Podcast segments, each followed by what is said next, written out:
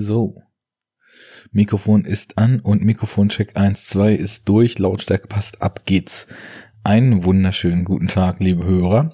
Hier ist Arne alleine, wie man das ja in letzter Zeit gar nicht so sehr kannte vom Sneak Talk, weil da ja der Joko ein paar Mal dabei war. Jetzt ist es nicht so. Es gab jetzt schon von uns seit den letzten Sneak Talks eine Weile nix. Und ja, irgendwie dachte ich mir, mit der nächsten Sendung, die so richtig was wird, es dauert noch eine Weile. Wir sind es euch schuldig und deswegen werden wir jetzt hier mal, oder ich jetzt mal, kleinen Sneak Talk zwischenschieben, vielleicht auch zwei, je nachdem wie das zeitlich passt und wie mir so ist, und euch mal ein bisschen was berichten, um zu überbrücken.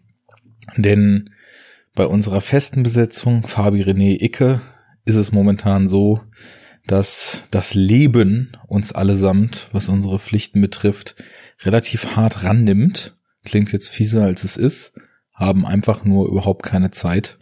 Und ähm, auch in einem Maße, wie das eigentlich jeder von uns schon eine ganze Weile nicht mehr hatte. Da sind Abschlussarbeiten involviert, da sind Umstrukturierungen in Redaktionen involviert, all solches Gedöns, nur dass er mal Bescheid weißt, äh, wisst. Mir kommt das so vor, als ob wir schon ewig nichts gemacht haben, was daran liegt, dass die letzten zwei oder drei regulären Sendungen mit mehreren Leuten, die dann noch etwas länger gingen, schon vor Ewigkeiten aufgezeichnet wurden und jetzt so nach und nach in den Feed gepurzelt sind. Also, um es kurz zu machen, hier zu Hause am Mikro saß ich schon eine ganze Weile nicht mehr. Das soll sich nun ändern. Ich war nämlich mal wieder in der Sneak und wie das so ist, das Leben eines Sneakers, es geht auf und ab. Und dieses Mal ging es sehr weit bergab. Es gab Whiskey Tango Foxtrot, kurz WTF, ein Titel, der Programm ist. Der Film startet am 2. Juni bei uns, ist noch eine Weile hin. Die Sneak ist sogar jetzt schon, weiß gar nicht, zwei Wochen oder so her.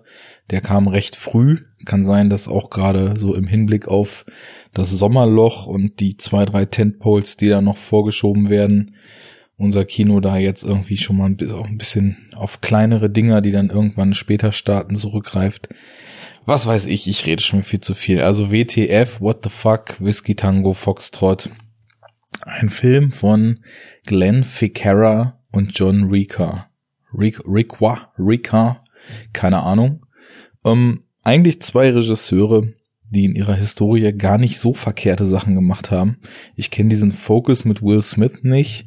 Ich kenne aber Crazy Stupid Love, eine Rom-Com mit Emma Stone, Ryan Gosling und Steve Carell, die weit besser ist, als man mit dem Label Rom-Com assoziieren würde, die irgendwie einen schönen Ton hat und ja, fast sowas wie ein Showdown, sofern man in Romcom denn von einem Showdown sprechen kann, aber es wird den ganzen Film auf ziemlich, über ziemlich viel aufgebaut, was sich dann tatsächlich in einem, ja, Payoff-Finale sozusagen entlädt. Da habe ich sehr gelacht, als ich den damals gesehen habe.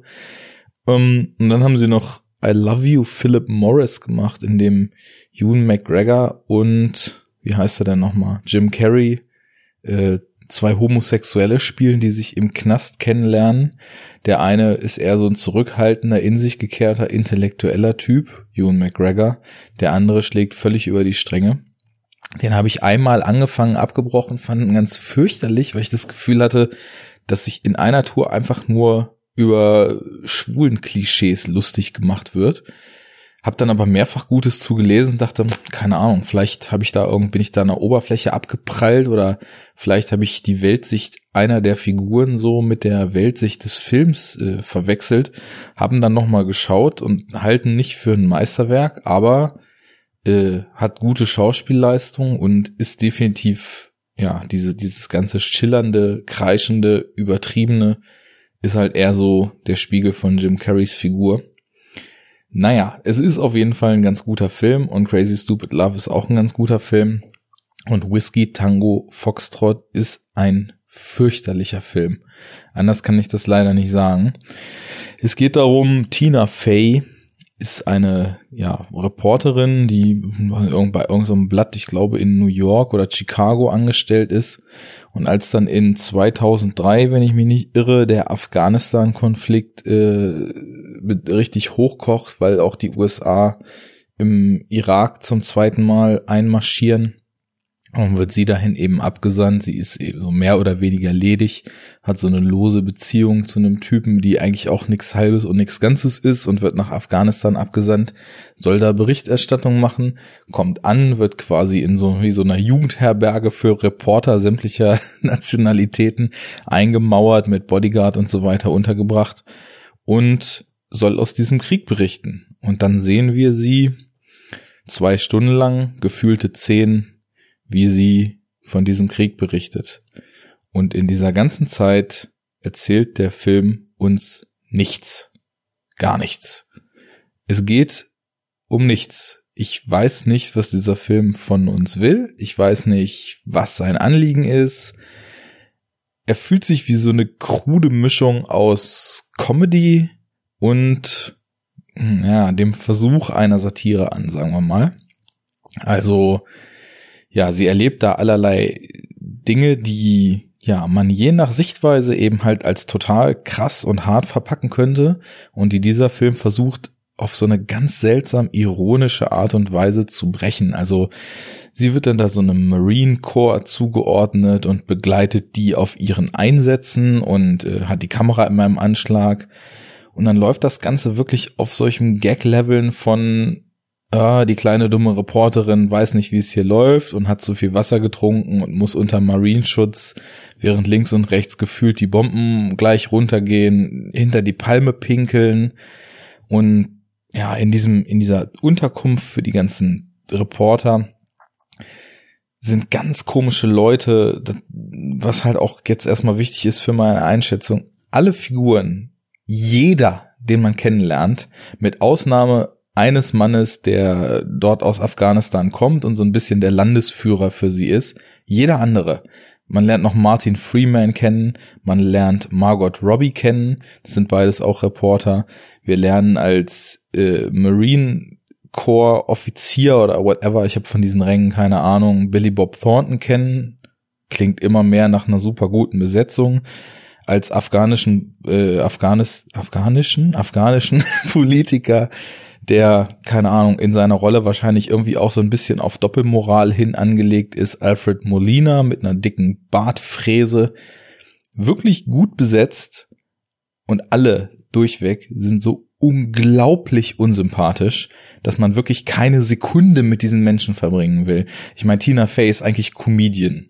Und Tina Fey, ich meine, ich kenne nicht so viel Sachen mit ihr. Ich weiß halt, dass sie coole Sachen geschrieben hat, dass sie irgendwie auch so ein bisschen Stand-up, glaube ich, gemacht hat. Ich habe die Netflix-Serie Kimmy Schmidt, irgendwie erste Staffel letztes Jahr gut gefeiert, die zweite, die es jetzt dieses Jahr gab, zeitgleich geguckt zu der, dieser Sneak, die ich jetzt hier besucht habe und war gerade bei den Folgen angekommen, wo Tina Fey eben als Alkoholiker äh, oder alkoholkranke Psychologin mit schizophrener Persönlichkeit versucht, Kimmy zu kurieren. Und es war in der Serie alles super lustig und diese Frau kann halt super lustig sein.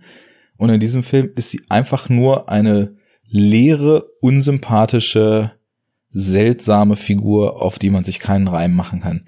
Martin Freeman ist so ein Arschloch, dass man ihm bei jedem Satz, den er sagt, einfach nur die Fresse blutig hauen will.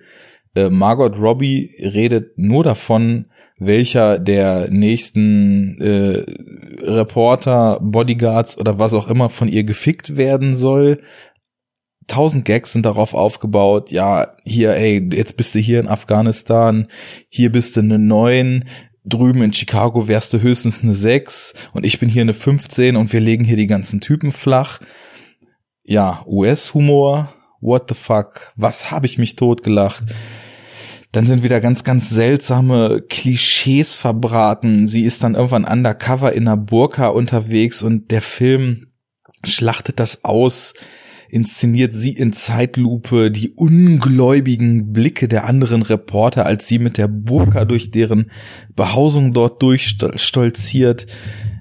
Wenn sie unterwegs ist, wird sie von afghanischen Frauen aus dem Nichts beleidigt, die sie irgendwie anbrüllen, sie Hure, solle sich die Haare bedecken und irgendwann geht sie dann, weil was läge näher, als sich in ein totales Arschloch zu verlieben, irgendwann geht sie dann Händchen halten mit Martin Freeman über welche Basare und wird wieder natürlich nur von den Frauen angemacht. Solche Schandtaten könne man doch nicht in der Öffentlichkeit, wird aufs Übelste beleidigt und das ist das einzige, was afghanische Frauen in diesem falsch, nicht das einzige. Sie beleidigen die Hauptdarstellerin und man sieht diese legendäre Szene, wo das erste Mal eine afghanische Frau Auto fahren darf und aus Versehen den Rückwärtsgang einlegt und irgendwo gegenfährt. Das ist die Darstellung afghanischer Frauen in diesem Film. Naja, und ich glaube fast, dass der Film irgendwie eine Komödie sein will. Aber ja, es hat für mich halt wirklich nicht ein einziges Mal interessiert. Also ich habe die, die funktioniert. Ich habe den Film unbeteiligt gesehen. Er hat mich zwischendurch geärgert, denn sowas wie mit Popmusik unterlegter Slow Motion Walk in der Burka ist die Spitze des Eisbergs. Also wir erleben dann zeitweise Szenen, die, die wirklich heftige Kriegsalltagsmomente zeigen.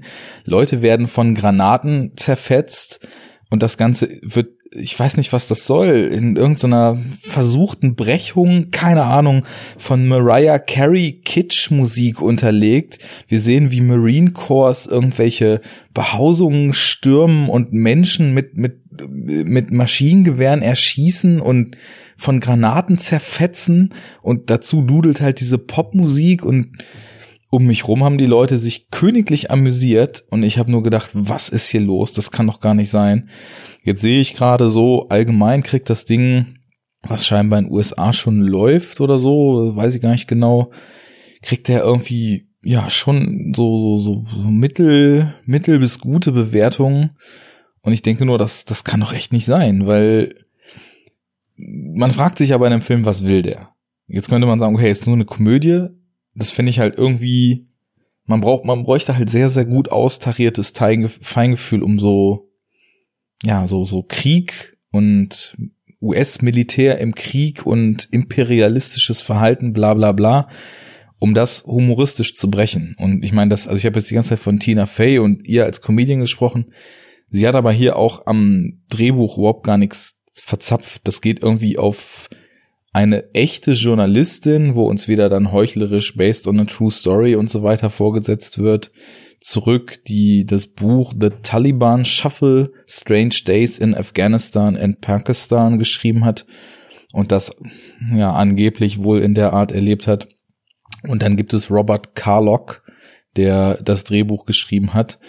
Ja, das ist ein Autor, der halt straighte Comedy bis jetzt gemacht hat, der irgendwie für Saturday Night Live geschrieben hat, für Unbreakable Kimmy Schmidt halt auch mit Tina Fey zusammengeschrieben hat, für 30 Rock auch die andere Tina Fey Serie geschrieben hat.